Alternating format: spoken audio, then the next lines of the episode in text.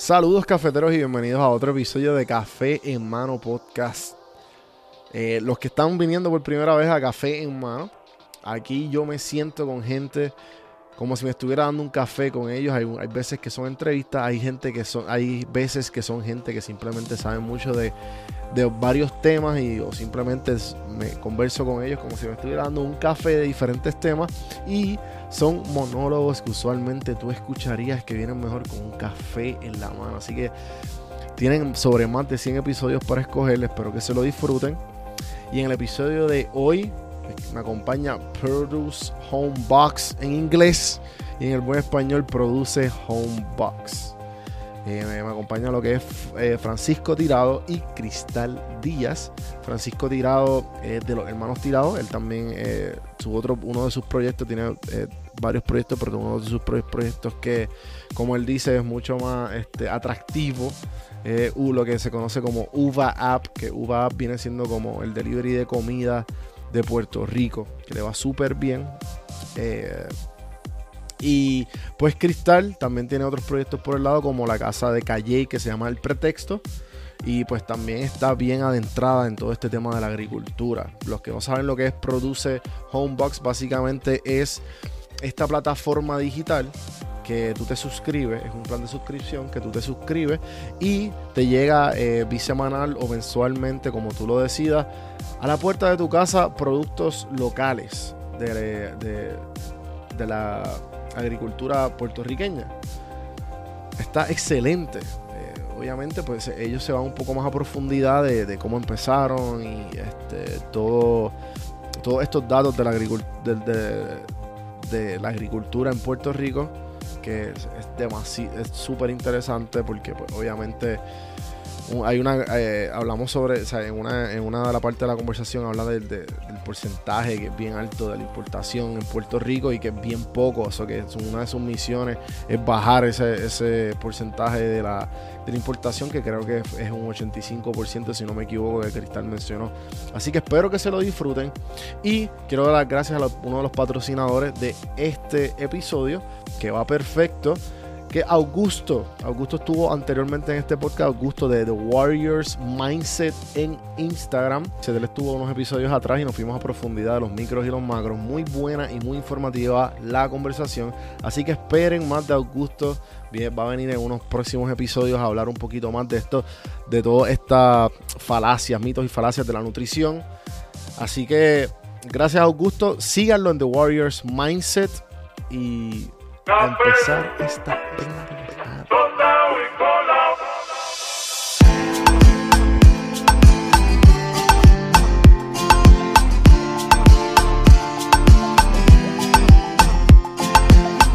Estás escuchando Café en mano.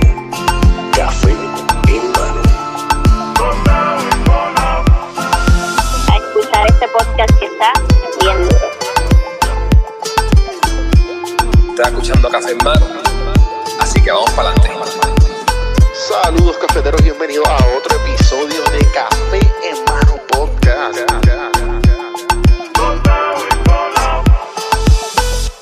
Bueno, este, bienvenidos a Café en Mano, Francisco Tirado y Cristal Díaz. Hola, muchas gracias. Bienvenidos, bienvenidos. Eh, de- son, eh, ustedes son socios de lo que se conoce como Produce o Produce Homebox. eh. Que si no es, o sea, no, no hemos hablado absolutamente nada sobre este proyecto. Y lo que yo veo de como consumidor y como de, de lo que están haciendo, eh, básicamente es como un box de, de los productos locales de la isla, ¿correcto? Correcto. Exactamente eso. Ok.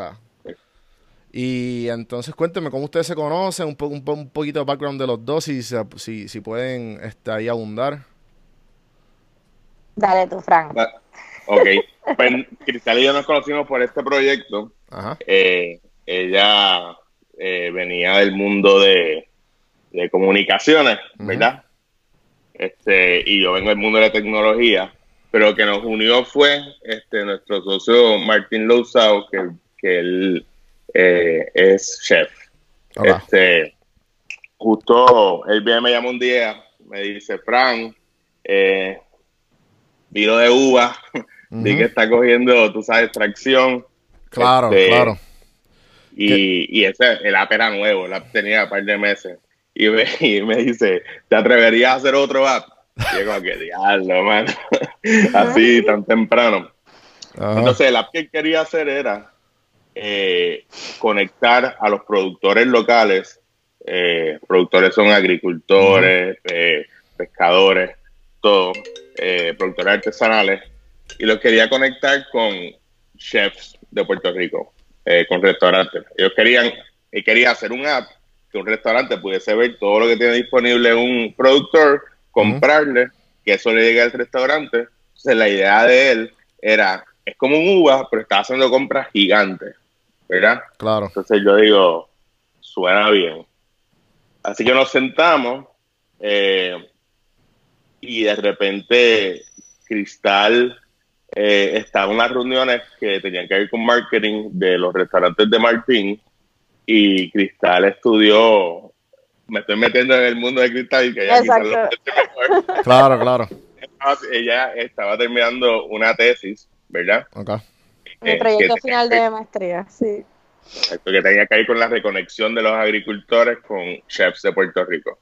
Este, Wow. Ahí Martín y yo dijimos, ella necesita ser socia. Ajá, ajá. Este, y ahí es que yo la conozco a ella y ella entra el proyecto. Ok, ok. Sigue ahí, Entonces, Cristal. Sí, sí, estoy aquí. y, Está ahí eh, bastante accurate la historia y por eso siempre decimos que Produce tiene distintas madres, porque eh, Martín tenía la, la preocupación de reconectar chefs con productores y que fuera más fácil hacer la compra en, en ese caso. Eh, y en mi caso, por toda la investigación de la maestría, la conclusión era que había que utilizar la tecnología para conectar productores con, con los compradores, porque mm, lo que está pasando ahora mismo en Puerto Rico ante la falta de plazas de mercado, pues no permitía esa relación directa. Ok, claro. Eh, y entonces, ¿cómo... ¿Cuánto, ¿Cuánto fue todo este tramo? Porque eh, Francisco mencionó, Francisco, pues, para los que no saben, ya los en este podcast ya anteriormente los tirados han estado, ya sea Pablo con, con su podcast y sus propios proyectos, Laura, que si no me equivoco tu hermana es la es socia de UBA, eh, Francisco, Eres, o sea, son socios del, del, del app de UBA, que es de delivery de comida en Puerto Rico, y pues ahora produce. Eh, ¿Cómo, o sea, cuánto fue todo este tramo de, de hasta donde han llegado hoy día? De, de buscar los socios hasta que esté funcionando todo como se, como se debe. Pues eh, nosotros empezamos con Produce, el- por lo menos esa conversación fue casi un año antes de María. Eh, yo me uno en mayo o junio y entonces ahí viene María. Eh, ya el app estaba a mitad de camino en términos de programación cuando llega el huracán y después del huracán fue como que, wow, esto es más necesario que nunca porque no, no hay forma de comunicarse con los productores ahora mismo, saber quién tiene qué, qué excedente, qué se le puede comprar, etcétera. Y esto más adelante eh, surge la iniciativa de Pre-18 de Parallel para empresas que estuviesen eh, desarrollando, que estuviesen eh, either conceptual o un poquito más adelantadas, pero no lanzadas en el mercado y que fuesen puertorriqueñas. Y ahí vimos una gran oportunidad eh, para iniciar Produce. Eh, así que el app se termina con esos fondos. Eh, hicimos un beta y ahí es que todo cambia, porque no es lo mismo uno pensar en lo que puede ser, ¿verdad? Idealmente, hasta que lo ves corriendo oficialmente, esto, o en vivo, quiero decir. Y en vivo nos dimos cuenta de, de varias cositas. La primera, eh, que eh, a través de la aplicación le habíamos entregado todo el poder de compra al restaurante, por ende, eh, el productor dependía completamente de la decisión de si el restaurante le quería comprar o no. Y como esto de verdad que en los mercados funcionan, que vino primero el la gallina, tú necesitabas suficientes productores para que los restaurantes se sintieran atraídos a comprar en Produce, pero también necesitabas muchos restaurantes para que los productores se sintieran que les estaban comprando. Ok. Y en ese beta, pues nos dimos cuenta que le habíamos cedido todo ese poder de compra a los restaurantes, que si el restaurante no le compraba el producto, el productor se va tripeaba y entonces no subía el inventario. Y si no sube el inventario, entonces los restaurantes no compran. Así que ahí dijimos, espérate, vamos a darle hold a esto eh, y repensar eh, cómo podemos asegurarle al productor esa compra para que confíe en Produce. Al final del día, la marca que está viendo es Produce. Y ahí eh, me parece que fue Fran el, el que trajo la idea de, mira, ¿por qué no nos vamos directo al consumidor a través de una suscripción, otro modelo que nos permita tener un ingreso recurrente, una compra recurrente al productor y entonces pues más adelante retomamos el tema de los restaurantes porque ya le estamos garantizando una compra al productor, ya el, ya el productor confía en que produce le genera ingresos y que es un buen socio de negocio. Y entonces pues el restaurante se incluiría a futuro como un additional buy eh, para Claro. este producto. Así es, en, ¿verdad? A grosso modo, cómo evolucionó desde la idea eh, hasta lo que es hoy día. Ok.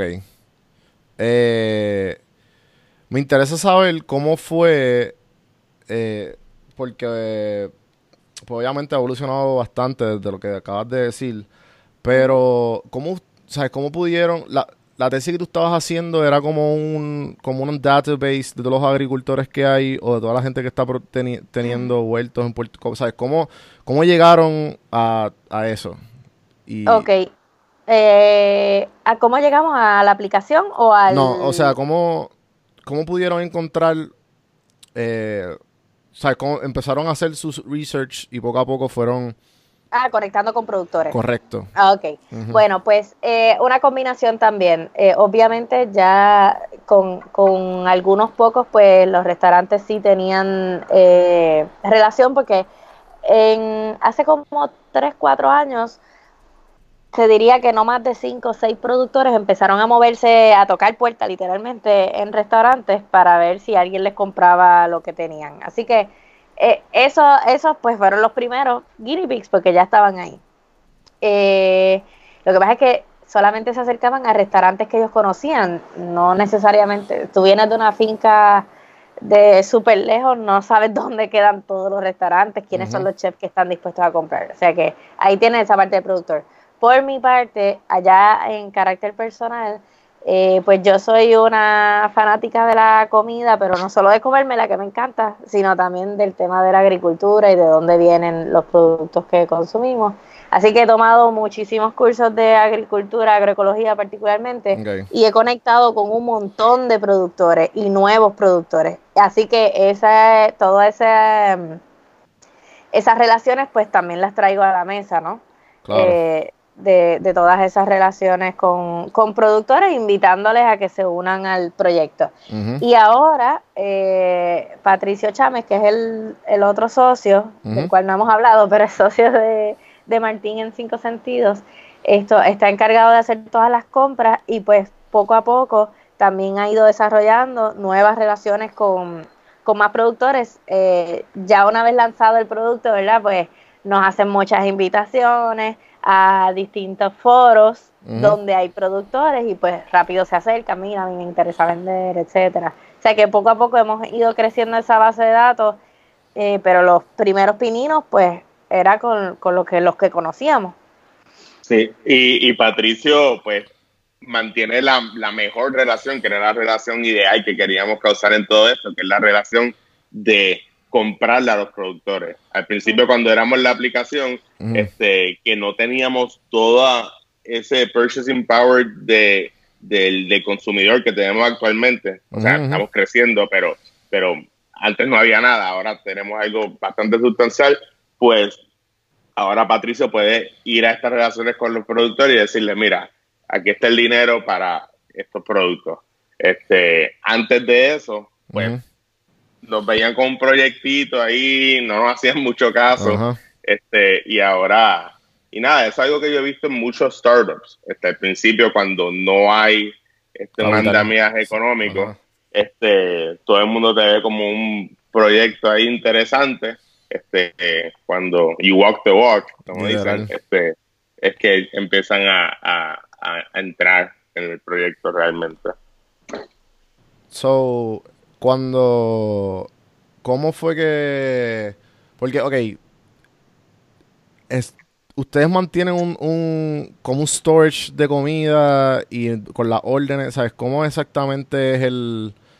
¿Sabes? ¿Cómo funciona Produce? En el sentido. En, en simple words. En, ¿sabes? Palabras simples.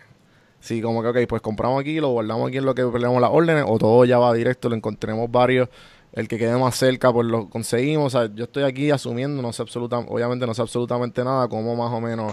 Quiero, quiero tratar de, de, de entender. Cristal, ¿tú tienes esa?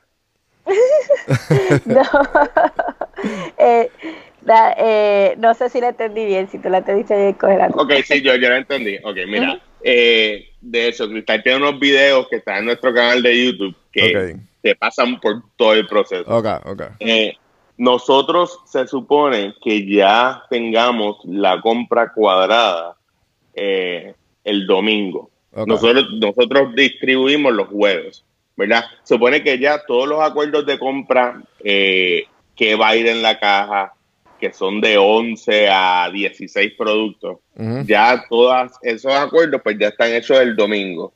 Eh, hay veces que eso pasa el lunes y, y a veces nos falta uno que otro producto el martes, pero la idea es que ya para el martes nosotros hayamos recogido todo, recogido o nos hayan enviado todo. O sea que eso significa que nosotros estamos comprando de, a veces le compramos más de un producto a un agricultor, este, de 8 a 15 entregas eh, están llegando actualmente a uno de los restaurantes de nuestros socios, eh, pero tenemos un local eh, que acabamos de firmar que queda en, en San Patricio. Estamos Ujú. súper motivados con el local. Me imagino. Eh, Brutal.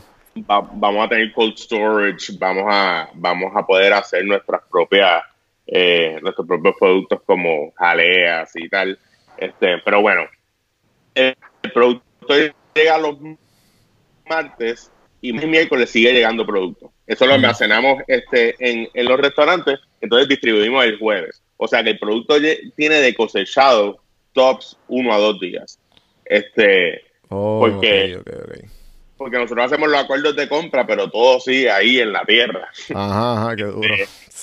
El lunes, que, martes, que es parte de ese reto porque el producto, ¿verdad? De, de estas conversaciones que, que son nuevas para muchos de nosotros, pero que, que son necesarias entre Definitivo. compradores y productores, de, oye, yo pensaba que iban a salir 50 libras de calabaza y de repente empecé y hay 65 o hay 45 esto, ¿sabes? El productor también tiene un guessing porque lo que le está vendiendo a Pato está todavía en la tierra. Esto no es hasta que cosecha que sabe cuánto finalmente tiene. Eh, y hay que tener una flexibilidad. Si queremos comprar eh, local, hay que tener flexibilidad en las dos partes, eh, tanto de- desde el punto de vista del comprador como desde el punto de vista de- del productor.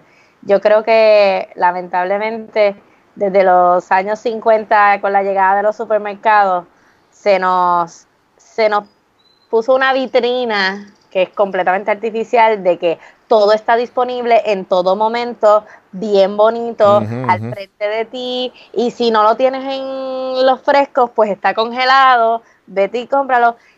Pero tú te has preguntado cuántas millas viajó eso que está ahí para que esté ahí.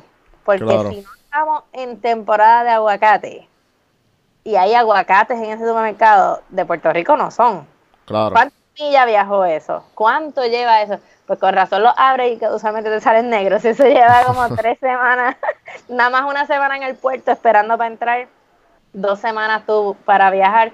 O sea que eh, una vez el consumidor empiece a preguntarse todas estas cosas y decida que no, que prefiere a, a- apostarle y, y consumirlo de aquí, pues también tiene que ser flexible en que no va a conseguir todo, porque hay temporadas, a pesar de que somos una isla tropical.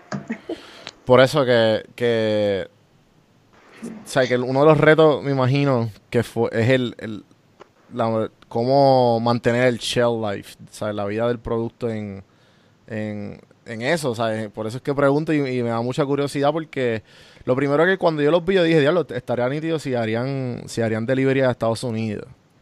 Y yo dije, ¿sabes?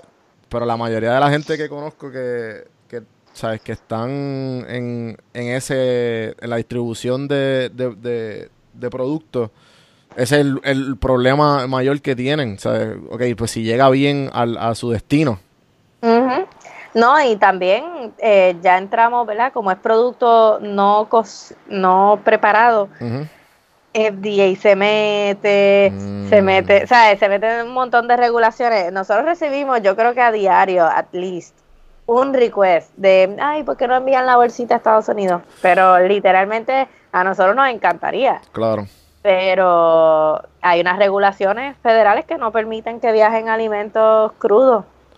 So que, Ujú. so que entonces ahora mismo estaban diciendo que empezaron con productores en cuanto, o sea, perdón, eh, empezaron con restaurantes y Le ahora y les le dieron hold en el app y ahí fue que dijeron vamos al consumidor. Correcto. Y ahora solamente están haciendo consumidor. Sí.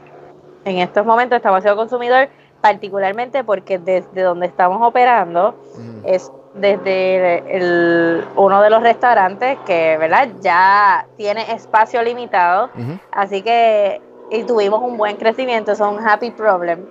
Eh, Y de repente no tenemos, no teníamos más espacio para trabajar. Ahora, con el- la adquisición de este nuevo local donde empezamos el primero de mayo, pues vamos a tener un- más espacio para crecer en consumidores y empezar entonces a tener estas otras conversaciones de si incluimos restaurantes o no, que las tenemos constantemente. Claro. Esto, Mar- Martín particularmente, al ser chef, pues está súper interesado en poder comprar eh, para sus restaurantes también.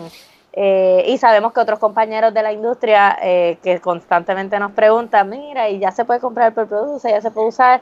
Así que hay un, hay un interés de parte de los chefs, pero nosotros necesitábamos cuidar esa relación con el productor primero. Y por eso es que nace el Homebox. Eh, Eso, ¿Cómo?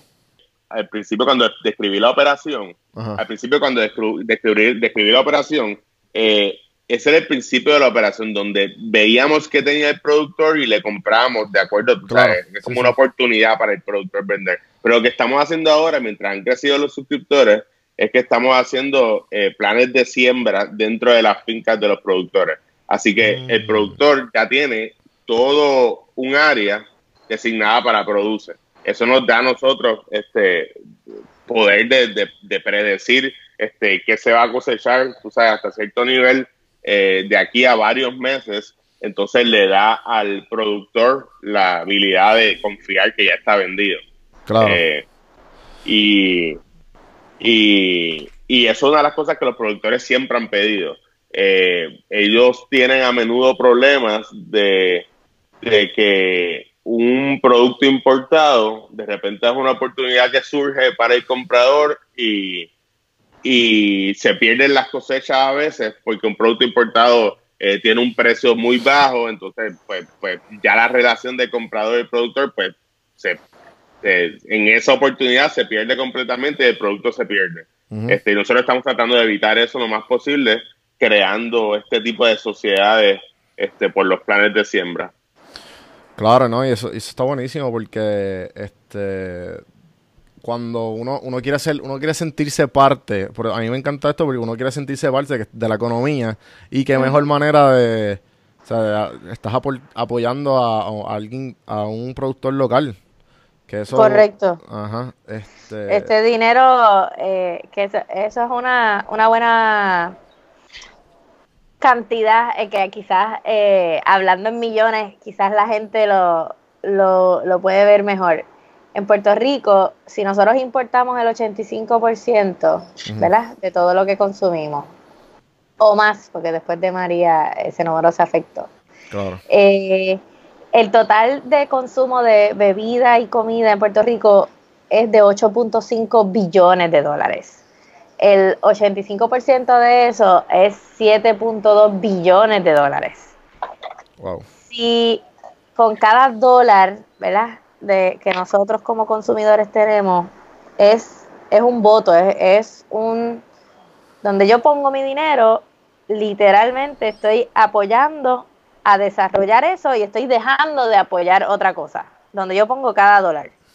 Si nosotros lográramos que ese que un 1% fuese local, estamos hablando de 72 millones de dólares que se quedan en bolsillos de puertorriqueños, productores.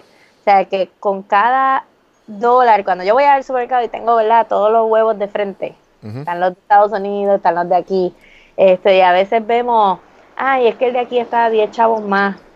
Eh, y tú dices, bueno, sí, pero ¿de dónde salió el huevo este, verdad? De Estados Ajá. Unidos que tengo aquí, cuánto tiempo estuvo en refrigeración, cuánto tiempo viajó hasta acá, Eh, qué calidad. ¿Yo conozco al productor? No. Aquí en Puerto Rico hay nueve, eh, lo que le llaman lo- los hueveros, ¿no? Nueve um, granjas de huevos. Sí. O sea, pretty much, tú puedes saber quiénes son los que producen huevos en Puerto Rico. Con ese dólar, tú vas a permitir que estas personas continúen, estos nueve, ¿verdad? Granjas de huevos continúen el negocio y se quede ese dinero y se vaya para Bonito, para Río Grande, ¿verdad? Donde están estas distintas granjas.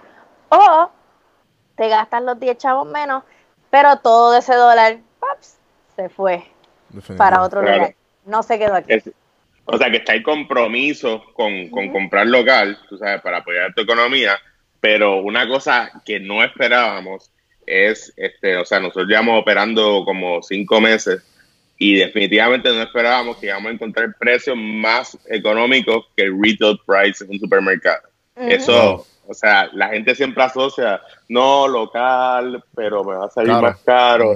Y, y, Y y no pues, es cierto. nosotros operamos bajo esa impresión por los primeros meses. Este, ahora estamos notando, espérate, cada vez se pone la caja más grande, o sea, con más contenido, el precio sigue igual, todo el mundo está feliz. Entonces hicimos un estudio, fuimos producto por producto, comparando con el supermercado. Entonces resulta que estamos o a la par y a veces en una caja más barato. Entonces ahí sí, y que eh, convertido un poco. Eh, y esa, eso nos tiene bien, bien motivado, porque a la que nosotros logremos sacar de la conversación el tema como que es más caro, Ujú. eh, pues entonces ahí tenemos un producto Claro. que nunca ha ocurrido en Puerto Rico. No, y eh, o sea, una de las cosas que eh, una de las cosas que que yo me he dado cuenta con el tiempo, aquí estuvo un- el muchacho de Pana West, Jan, y Ah, sí. lo conocen. Eh, bueno, nada, la cuestión es que, que él me estaba contando de todo el proceso de cómo, cómo él conseguía las panas, cómo las picaba, cómo las congelaba, y pues obviamente esta competencia que él tiene con, con los supermercados y, y, y con todo esto, todo esto, todo esto wholesale de, o sea, Walmart y toda esta cuestión. Eh, obviamente, tú diciendo esto del precio, y lamentablemente que mucha gente, como estaba diciendo Cristal, que, que no ve ese, ese punto de vista que tú estabas diciendo de que, ah, pues, Ujú. si, si, me, pues si, si me sale 50 centavos más, si me sale 90 centavos más, esto se queda en la isla, la gente no ve eso. Y lo, lo que ve es el bolsillo, el bolsillo personal, como que no, no, o sea, ahora mismo este es el budget que tengo, o por X o Y no, no deciden gastar un dólar más. Eh, eh, ¿Ustedes han visto eso como un reto? El, o sea, con el, el estar comparándose con el wholesale. Porque es que en mi mente yo tengo. eh, yo estoy viendo acá. Y pues obviamente Puerto Rico. En Puerto Rico, maybe no se ve, pero nosotros recientemente vimos que. O sea, me imagino que saben que Amazon, que Amazon compró a Whole Foods. Ujú. Y, Ujú. y pues también acá está lo que es Instacart y toda esta cuestión de supermercados, ¿sabe? Usted, no sé, como que cómo ustedes ven ese futuro en Puerto Rico, porque ahora mismo ustedes son los pioneers en esto, ¿correcto? En, eh, pues el supermercado, la competencia de precios siempre va a ocurrir. Claro, Este, claro. ah, y en Puerto Rico, eh, una de mis otras compañías lo que hace es monitorear precios de shoppers, de lo que se llaman eh, CPG products, que es. Consumer Packaged Goods. Este, y, y pues nada, esa dinámica de competir por precio es una cosa bien del supermercado. En el caso de nosotros, nuestro demográfico eh, está bien interesado o, o entra, produce más que nada por su ideología. Veo, Eh, veo. Pero, o sea que nunca nos hemos topado con que la decisión es económica. Normalmente la decisión es ideológica. Eh, pero nosotros, hasta cierto punto, pues somos bien pequeños. Nosotros todavía somos un nicho. O sea que esos primeros eh, suscriptores, pues sí van a ser ideológicos, pero a medida que vaya creciendo produce Claro, claro. y nos vayamos dando cuenta que podemos competir con precios, eh, pues entonces llegaremos a un público eh, que va a ver la economía también. Este, a nosotros nos pasa mucho eh, que gente que tiene la tarjeta de la familia nos pide eh, poder entrar en la suscripción, o sea, nosotros aceptar tarjeta de la familia. Claro, Es algo que a nosotros nos, nos Wow. fascinaría brutal. porque muchos de los productos de estos CPG que están bajo el departamento de la familia, pues son productos con muchos preservativos, productos, tú sabes, que son importados en su mayoría. Son productos que están llegando a una población enorme y son, pues, tú sabes, en mi opinión, no, no, no es- no productos malos, pero no son productos frescos. Este, y, y no y tú sabes, probablemente no aportan a la nutrición de esta población enorme. Sí, definitivamente. Eh, así que hemos estado diseñando una caja eh, más económica. Eh, la pensaremos lanzar a futuro, eh, pero por el momento, pues la decisión nunca ha sido económica. La decisión ha sido, o sea, compromiso ideológico sí, de, sí, sí, sí, sí. de que está haciendo algo, algo bueno para Puerto Rico. Eh, entonces, ¿qué, qué retos desde, llevan, cuando, cuando dijiste, cinco meses operando? Correcto. Desde, sí, eh, Desde septiembre, ¿verdad? Empezamos. Eh, si el Homebox salió en octubre, final de septiembre de octubre. Estamos en abril, llevamos como seis meses. Brutal. Fíjate. Y, y, este, ¿qué, qué retos han, han, han visto de aquí a allá? ¿Y qué retos esperan? Porque me imagino igual como el que hablamos Hmm. ahora. Eh, Ok, eh, yo, viniendo del mundo de startups, para Ajá. mí, crecimiento es como crece, crece, crece, crece, crece. En Produce, eh, tuvimos eso y de repente me encontré con una pared gigante que fue como, necesitas almacén, necesitas cold storage. Ajá. Y eso, pues, eso para mí fue, fue un poco frustrante eh, porque estuvimos dos meses que no podíamos crecer. O sea, teníamos un montón de iniciativas, este cacho cristal de marketing, un montón de, de ideas buenísimas, este, que por la realidad logística no se pudieron hacer. Eh, así que el, el almacén para mí es súper motivador porque va- vamos a poder volver a crecer. Este, uno de los inversionistas de Produce tiene, tiene muchísimos almacenes Brutal. y nos acaba de ofrecer como que almacenes island wide, o sea, por toda la isla. Así que eso, nada, eso va a tomar tiempo y va a tomar dinero y todo, pero un reto fue eh, tener eh, almacenes y cold storage. Claro. Sí. Yo creo que también otro otro reto, que es, un buen reto, eh, pero nosotros inicialmente nuestro nuestro productor al que le queremos comprar y el que queremos que produce sea su socio de, de negocio es el productor pequeño y mediano. Eso suena bien lindo en palabras, en acción es complicado porque un pequeño y mediano productor, estamos hablando de productores que tienen desde menos de una cuerda sembrada Ujú.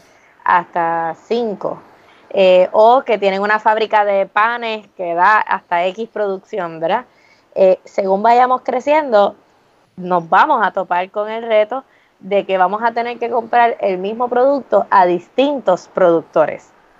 Porque si no, vas a caer en comprarle al grande, Exacto. eh, que es lo, es la- es lo más fácil, Sí. pero no es lo que queremos. Claro, si no, y, y, y, o sea, y, be- y entonces como, eh, it beats the purpose de, de todo. Exacto. Exacto. Sí, porque al, al fin y al cabo tú cuando, eh, cuando, cuando uno tiene una, una compañía o algo eh, que tenga que ver con, bueno, pues si el producto no está o, o no me incumplieron con esto, pues vamos con la competencia, resolvemos con eso el loque. Pero eh, ustedes no pueden, ¿sabes?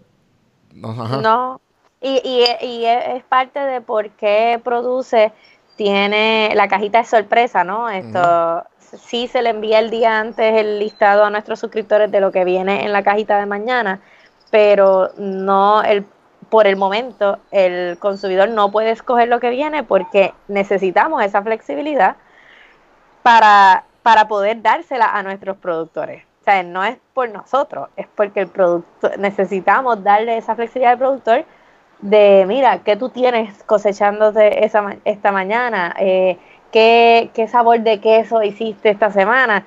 Y nosotros poder servirle de, de apoyo a comprarle lo que tienen. Si nos ponemos por otro lado, ah, no, es que yo prometí que yo voy a entregar eh, papaya. Y bueno, pero es que si no estamos en temporada de papaya o si no, si mis pequeños productores no tienen papaya, ¿dónde vamos a caer? Es, es lo mismo. Entonces, por eso es que nos encanta que nuestros suscriptores entienden el por qué esa, eh, el, ¿verdad? La- el, el homebox es, es sorpresa, porque es, es un- por una buena causa, es para poder seguir apoyando al productor local y comprándole lo que tienen. Ahora, a nivel de logística, pues ese va a ser un reto mayor, porque a mayor crecimiento, mayor cantidad de productores pequeños y medianos vamos a necesitar y más diversas van a ser esas cajas entre sí, inevitablemente. Claro. Eh, el, y también el, el hecho de que, sea, además de, pues, obviamente, todo esto y la ideología que estamos hablando de, de que están ayudando a Puerto Rico, vamos, igual te está ayudando a ti. O sea, que eso es lo más importante, lo que estaba diciendo Francisco, de como que, ah, pues, en vez de estar consumiendo eh, cosas que al fin y al cabo tienen un montón de preservativos y que no son que no son obviamente de, de lo que estamos hablando de la ideología de Puerto Rico, pero mano, o sea, no la, la frase bien eh, popular de que como que you are what you eat, Yep. eres lo que comes, so a la misma vez te estás ayudando a la isla y te está, está- Te estás, consumiendo algo mejor. Ajá, exacto. exacto, exacto. Sí, ¿no? Y yo creo que, ¿verdad? Yéndonos por el lado holístico eh, de, de esa frase, que muchos la dicen, pero yo no creo que la internalizan. Ajá, Eh, Somos lo que comemos, además de los nutrientes, porque si ese productor estuvo pendiente a, a ese producto con amor, créeme, el sabor cambia, la forma en que te lo entregan cambia. Pato pudiese hablar, Patricio pudiese hablar mejor de esto que, que nosotros. La forma en que te lo entregan, ellos siempre están, mira, que no se, que no se marchiten las hojitas, acuérdense de mantenerlo frío. O sea, eh, eh, es un cuidado por su producto, un respeto, porque hasta que tú no coges un hacha o una asada y te vas a trabajar 5 y 6 horas debajo del sol, créeme, yo le echo. Eso tiene un valor tan brutal, sí, sí, lo que tú te vas a comer. O sea, que somos lo que comemos, más allá de lo que nos nutrimos, sí, eh, pero lo que estamos siendo parte de, más allá de lo que comemos. Estamos haciendo que alguien pueda vivir de la tierra y no tenga que buscarse un segundo trabajo para mantener a su familia. A pesar de tener un trabajo duro en la tierra, puede vivir de eso dignamente. Eso es importante para uno estar bien, para uno tener conciencia de que, de que está haciendo el bien, me sigue. Así que eh, yo invitaría, ¿verdad? A tu a tus eh, escuchas a que también internalicen esa frase cuando decimos de somos lo que comemos, sí, además de literalmente lo que nos metemos en, en el cuerpo, eh, somos de dónde viene lo que comemos. Somos quien produjo lo que, lo que nos estamos comiendo. Y eso es importante. Claro. Sí. Va- ¿Vas a decir algo, Francisco? Sino que además de como que esa ideología de comprar local y, y tú sabes, apoyar al agricultor local, también hay otras cosas secundarias ideológicas que están pasando, como por ejemplo eh, preservar este, semillas locales, este, evitar el monocultivo. Eh, eso son factores que quizás el consumidor no se da cuenta que está logrando, pero con esta suscripción está logrando también este tipo de cosas. Eh, ¿Qué, por qué ejemplo, es, el mono- para- qué es el monocultivo? Una finca que siembra, vamos a suponer que un- este agricultor tiene cinco cuerdas y lo único que siembra es plátano. Veo, veo, o lo veo. único que siembra es guineo. Lo único que siembra es, es melón. Para hacértelo bien rápido, bien rápido, una, una finca que solamente siembra una sola cosa una y otra vez, no está nutriendo su tierra. Le está quitando nutrientes porque eh, un tipo de planta solo necesita cierto tipo de nutrientes. Así que tú estás quitándole esos nutrientes constantemente a la tierra. En algún momento esa tierra, tú, eh, este tipo de finca que hemos escuchado en la noticia recientemente, que ah, tuvimos que cerrar porque no se están dando los productos, es que están defalcando la tierra por sembrar lo mismo una y otra vez. Sin embargo, una Mm. finca que tiene policultivo, o sea, que siembra distintas cosas y que rota sus cultivos en las camas, etcétera, pues las habichuelas aportan nitrógeno, así que una vez se muere la habichuela, ya esa tierra quedó más nitrogenada. Después viniste y sembraste calabaza, la calabaza da otro tipo de nutrientes. Esa se murió, rotaste y sembraste maíz o sembraste otra cosa. Así que eh, a eso es lo que se refiere. Veo. O sea, que está esa ideología, tú sabes, de, de qué sembramos y cómo cuidamos nuestras tierras. Pero entonces también está, por ejemplo, para nuestros chefs es bien importante eh, que hayan recobrar recetas puertorriqueñas que se dejaron de usar porque faltaban los ingredientes. Hmm. Este, es como que, como ahora tengo adobo, pues ya no voy a usar achote. Este, Claro. entonces, con esto, por ejemplo, nosotros ponemos de vez en cuando unos productos que nuestros suscriptores dicen, yo no he visto esto en 30 años. La grosella Wow. fue uno, sí. ¿Qué es eso? Pusimos uno, Las grosellas, ¿tú no has visto las grosellas? Que No, son agrias chiquitas amarillas. Yo no las había visto, yo no las había visto. De repente, eso fue una locura, porque nosotros ponemos eso en la caja y los suscriptores empiezan a enviarnos videos, empiezan a enviarnos dulces, empiezan este, por email, por social media, y, y pues la grosella fuera un palote, porque imagínate, algo y as- frutos que no no ven en décadas, y así tenemos otras Wow. cosas que hemos enviado que dicen, o sea, esto me hace sentir completamente puertorriqueño, me recuerdo estar con mi abuelo en la finca, yo no sé qué, esto te lo está diciendo una viejita de 70 años, que es, este, en ese sentido, tú sabes, recobrando lo que es nuestra nuestra semilla y nuestro cultivo, pues también este, eh, estamos aportando ahí en eso. Te voy a coger esa línea, Fran, también para en produce, ¿verdad? La, obvia- obviamente el tema del homebox y, y los suscriptores es súper importante, pero tenemos otro layer que para nosotros tiene igual de importancia, que es la plataforma educativa. Nosotros tenemos un blog donde escribe un historiador en gastronomía puertorriqueña, que de esas mismas, eso mismo que estaba comentando Fran, mira, pues yo rápido le pedí, mira, envíame recetas de viejas, así, de dulce, de grosella, y me las envió de libros de 1800, Qué de exagerado. libros de 1920, el tipo es, es un caballo. Entonces, Ajá. Te después, dice cómo llegaron las gallinas a Puerto Rico, te dice, o sea, por qué ¿por qué hacen consumimos huevos? Exacto. Eh, ten- tenemos nutricionistas que entonces te da la parte de, ¿verdad? Eh, nutricional del mismo producto, ah, por qué consumir papaya es bueno, por qué consumir parcha es bueno, etcétera.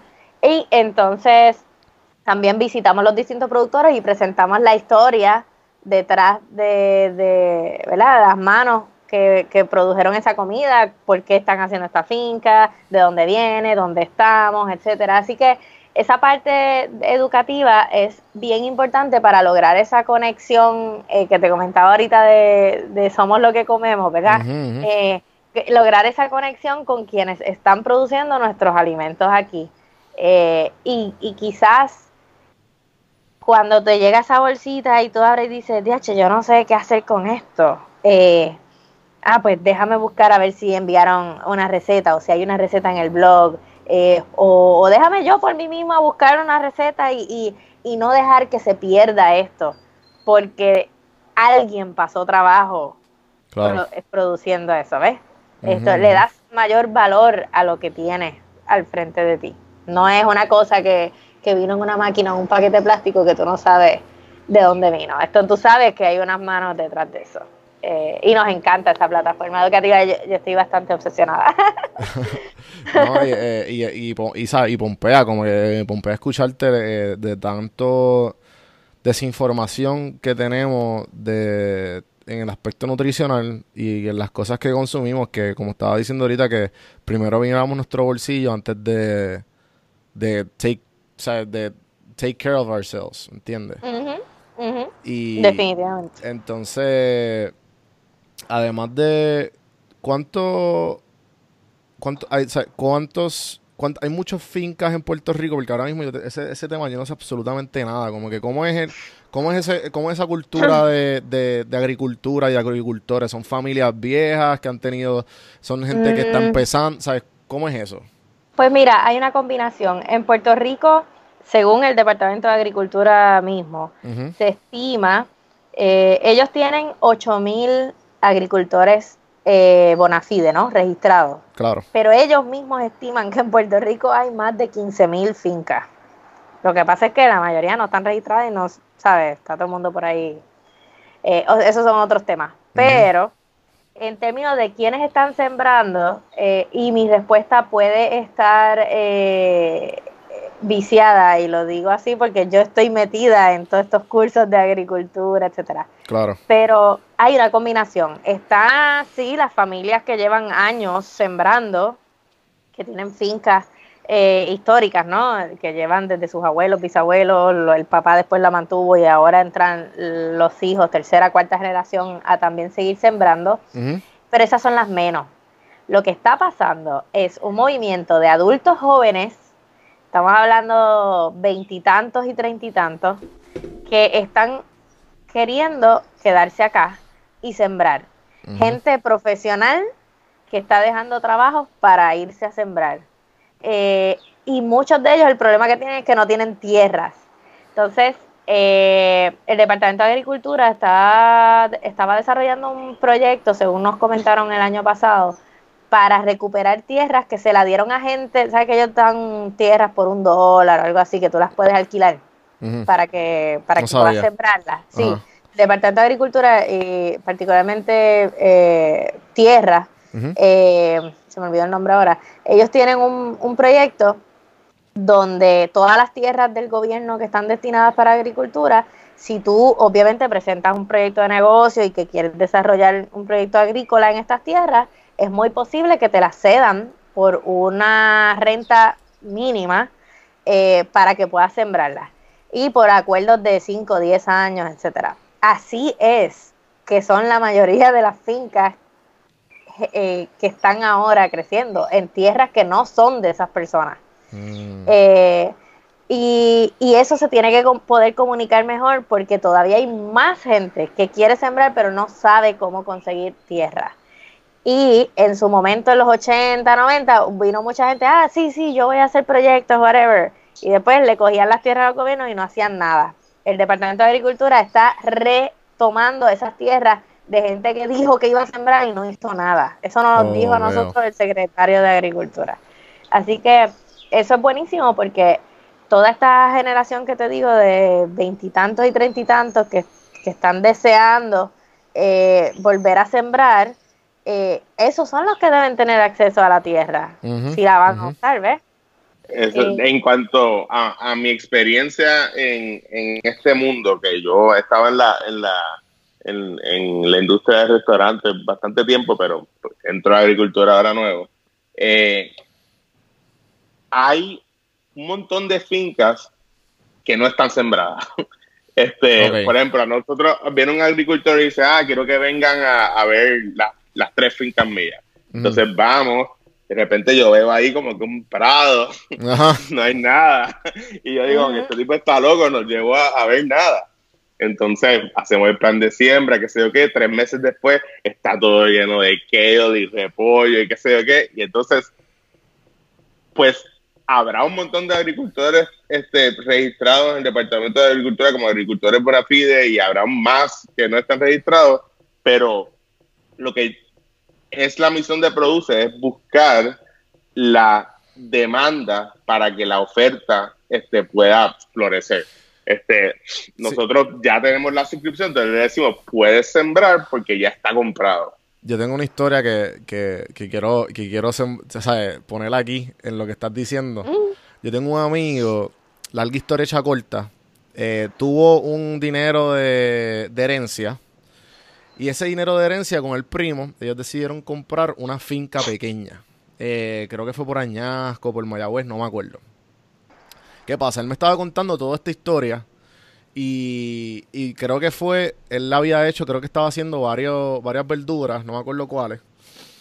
Y, y, ¿sabe? y una que otra las pudo vender al- a los supermercados de allá, que creo que son Mr. Special y otro que otros supermercados. Tenía unos que otros clientes y, y, y cuando cada vez que harvest, cada vez que buscaba los frutos, pues los vendía, ajá, whatever. ¿Qué pasa? Tuvo así como un año, hasta que vino una tormenta. La tormenta, ¿sabes? Lo. Lo, básicamente lo descabronó todo, todo lo que tenían. Y también, pues, él me contaba la competencia constante que él tenía versus a la otra gente que, que ya pues son o fincas mucho más grandes o simplemente el ámbito competitivo de, de negociar. De como que, espérate, tú me estás- la- se la están vendiendo a X cantidad, pues deja ver cómo el supermercado me la compra tanto. O sea, es que también lo que, lo que me tripea mucho lo que están haciendo ustedes es que esta gente que a lo mejor lo de ellos es sembrar y que salga.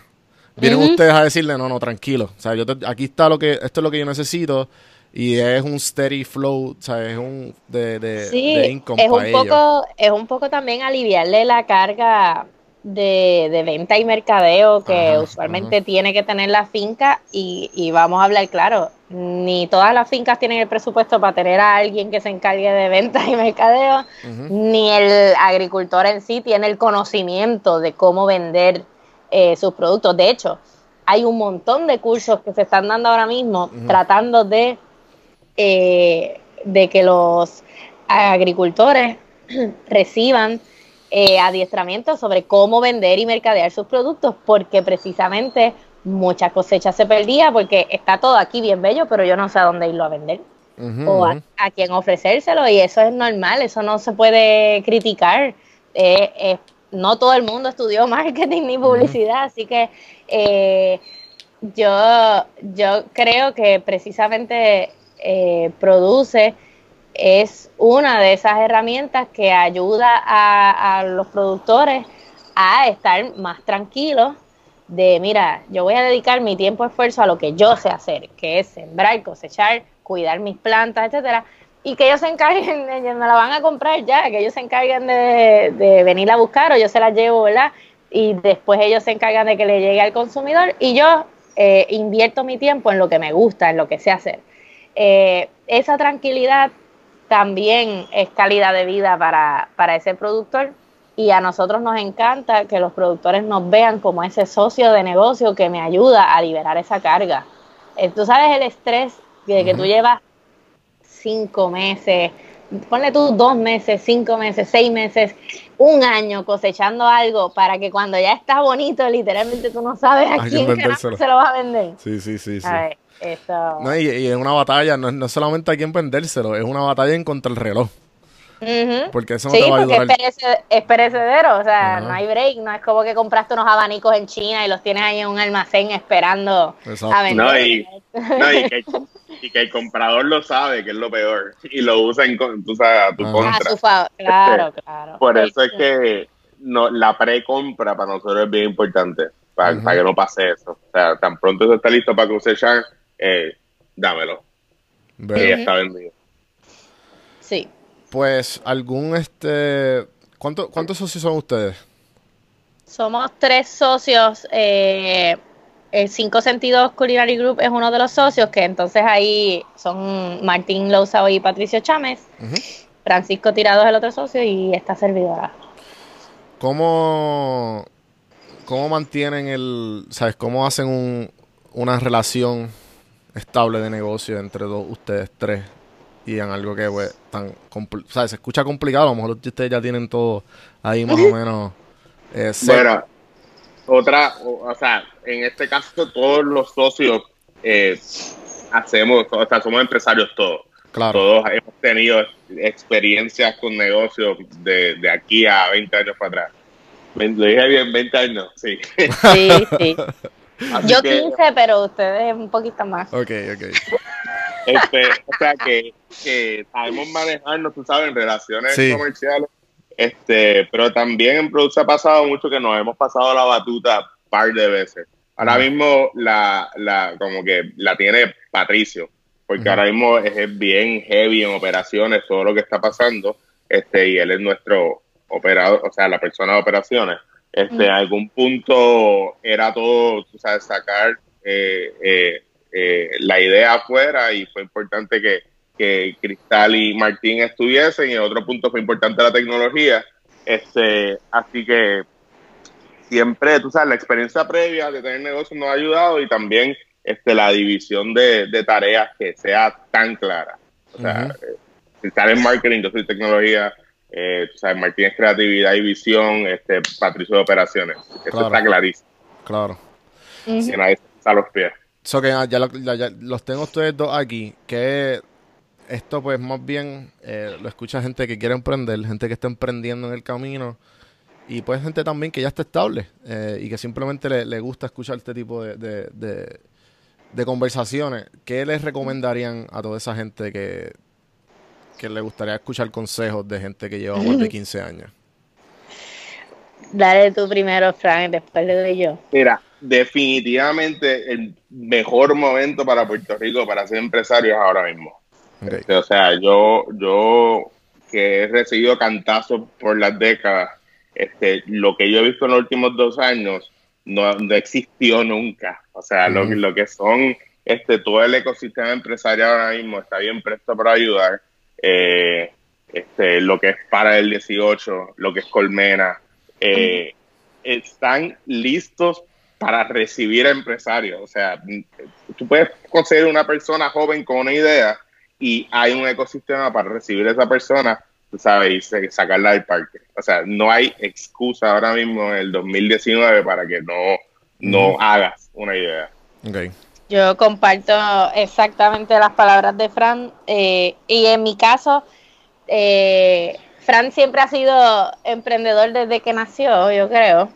En mi caso yo no, yo tuve un trabajo seguro con un cheque seguro de todos los viernes eh, por 14 años. Me tomó años tomar la decisión de, de lanzarme a hacer un cambio de, de trabajo y empezar a, a generar ingresos por cuenta propia, teniendo mis negocios, etcétera. O sea, yo, a, a aquellos que me escuchan que tienen un trabajo seguro, que tienen ese chequecito ahí safe todos los, los viernes o los 15 y los 30, yo entiendo. Ujú. Esto, y, y no te, yo no voy a mentir. Al principio, caga, ¿sabes? Cuando tú no tienes esas primeras dos, tres semanas que no llega ese cheque, es como, uh, ok. Ahora es que, ¿Qué vamos a hacer? pero, pero la satisfacción de, de invertir tu tiempo en, en algo que tú ves crecer, en algo que, Que es tuyo. que quizás pri- que es tuyo, que quizás al principio es un dolor de cabeza brutal porque literalmente no arranca y tú no sabes esto y, y tener que moverte bien rápido porque ya no estás dependiendo de otro, dependes de ti mismo. Ese, ese reto, eh, esa adrenalina está brutal. Ujú. Eh, Y obviamente pues hay gente que lo tiene más fácil que otros, esto eh, va a depender de tu situación personal, si tienes familia, si no, si alguien depende de ti o no. Pero para aquellos que, que sientan que tienen esa idea eh, bien, bien chévere, bien cocinadita en su mente y que lo único que hace falta es dar ese escalón, como compartió Fran, hay miles de ayudas. Ahora mismo no hay excusa. Hay, yo me acuerdo cuando, cuando yo fui a arrancar, yo decía, Dios mío, yo hice planes de negocio en la universidad, pero un plan de negocio que un banco lo vaya a ver así, yo no me atrevo sola. Ahora mismo tú le escribes a Colmena 66 y ellos te, te, envían a la oficina que te van a ayudar a hacer el plan de negocio gratis. Esto, esa misma oficina te conecta con el banco que ellos entienden que te va a aprobar el préstamo. Eh, ¿verdad? Si es un negocio, un enterprise, que no es, no es un startup. Esto si es un startup porque es base de tecnología, está Pre-18, está Parallel, está eh, que si Enterprise. O sea, hay muchas formas de poder eh, empezar un negocio desde cero, aun cuando no sepas nada. Eso no existía en Puerto Rico hace cinco años atrás. Eso no existía. Punto. Ok. Eh, en, verdad, en verdad, escucharlo me pompea demasiado. Siempre tener este tipo de conversación es algo pompeante que eh, a ti, Cristal, que estaba, ¿sabes? Que, que estabas hablando de la, agricultura, de, De, la, de la agricultura en Puerto Rico y todos estos cursos que has cogido y tu, experiencia, si tú pudieras dar una clase de, de agricultura, vamos a poner a gente en high school, ¿qué, ¿cómo la darías o qué, te, o qué temas tocaría? Bueno, yo eh, al revés, yo no me atrevería a darla, pero definitivamente sé de, gente que está capacitada para darla, porque yo estoy, por ejemplo, ahora mismo cogiendo el curso de, agroecología en el proyecto del Josco Bravo, con Ian Pagan. Esto, y es una clase combinada, ¿no? Teórica con, con hands-on en la finca ya hemos cosechado como 200 libras de comida y lo que llevamos son como seis semanas de curso. Eh, es, brutal.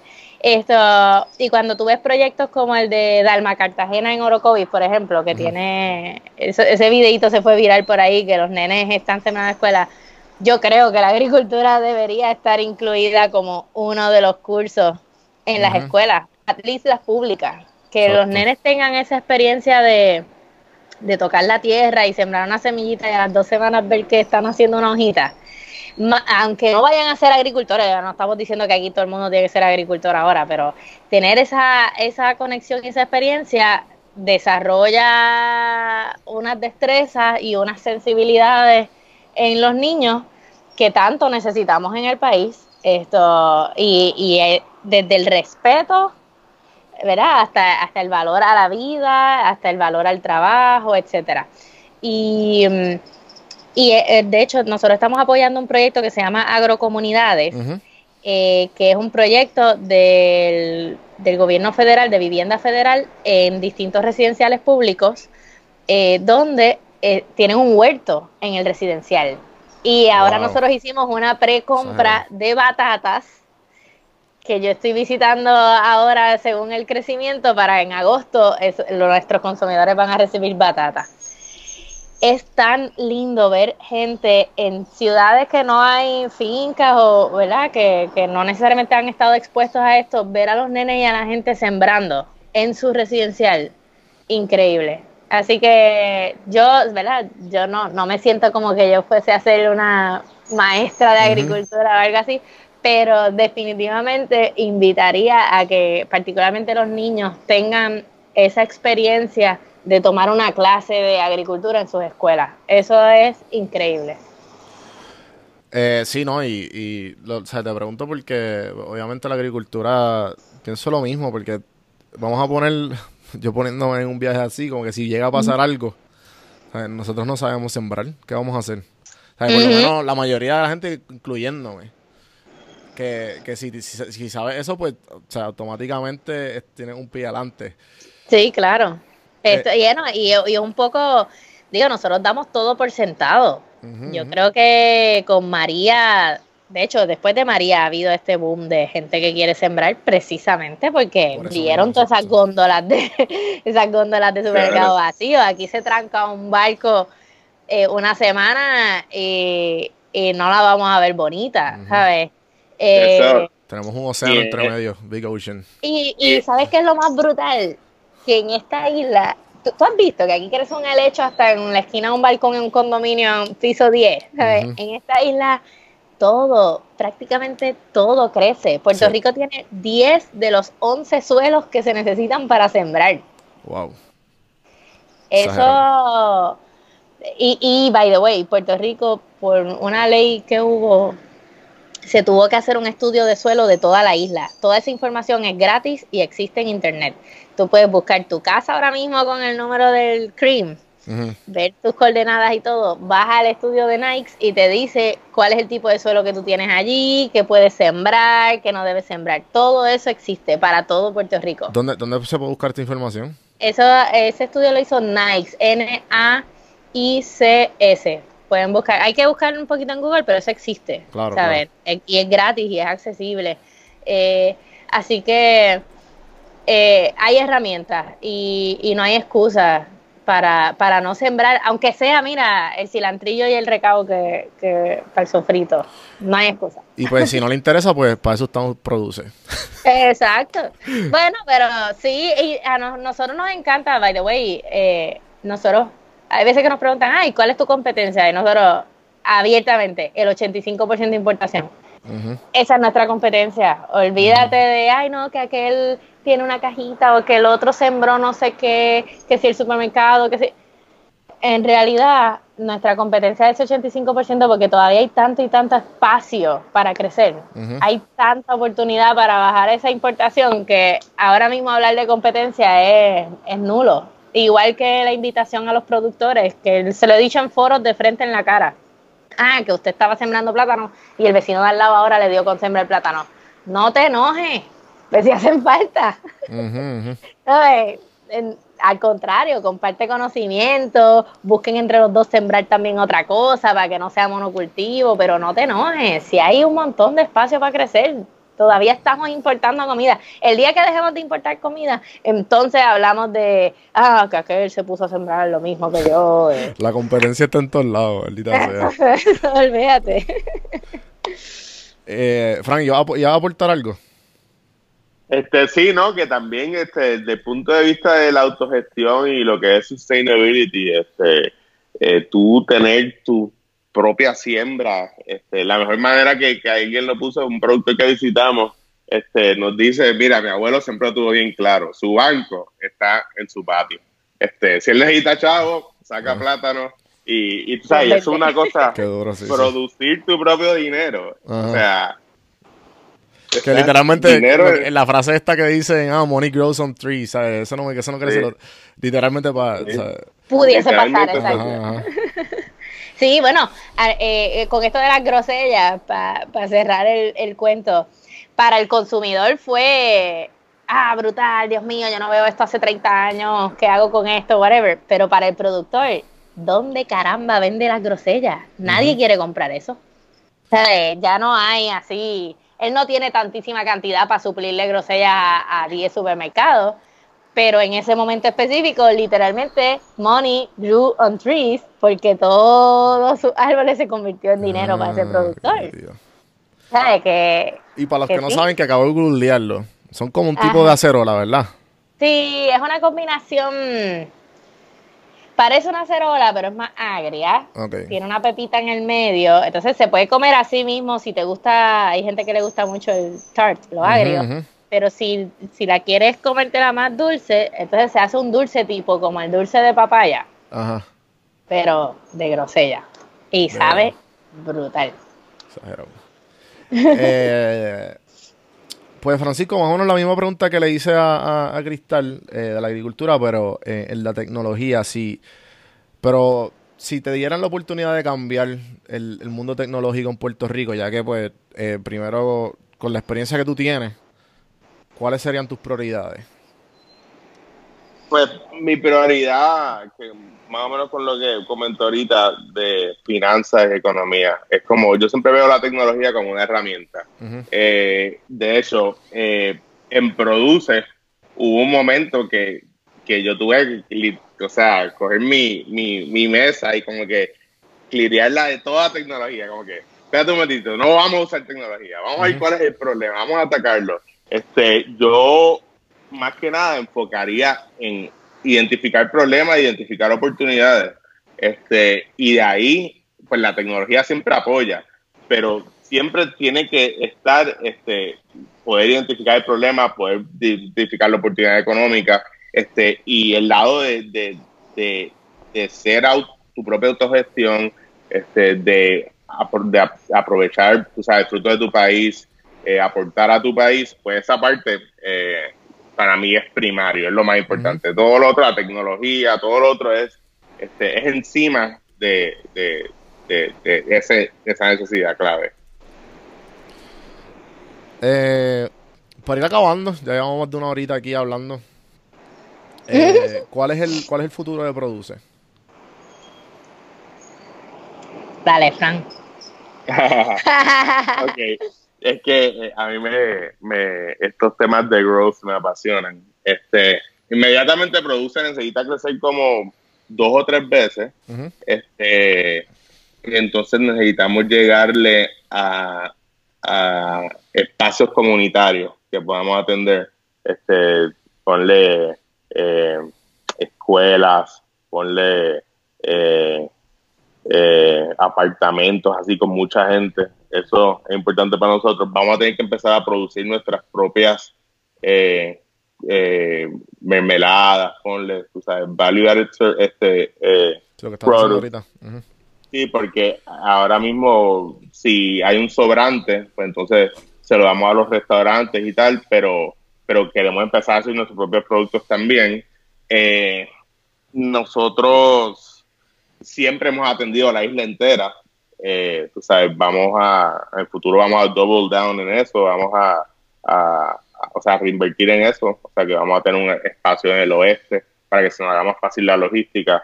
Eh, pero sí, lo que hay por ahí es crecimiento de esa demanda para asegurarnos que, que, que la gente pueda estar sembrando y sembrando y sembrando.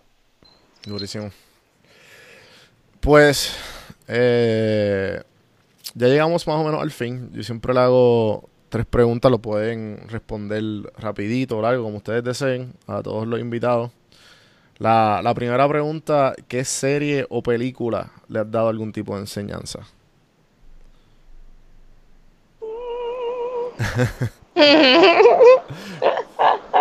No, las tenías que enviar de antemano para poder Sí, pensar. la primera que le venga a la mente. Eh, sí. Tú, Fran, tú tienes tuya. Yo... Mano, yo no hago televisión. Es que yo no veo televisión, esa es la cuestión. Yo no, tengo. Lo- Los otros días vi esta serie que se llama, que estaba buena, se llama Halt and Catch Fire.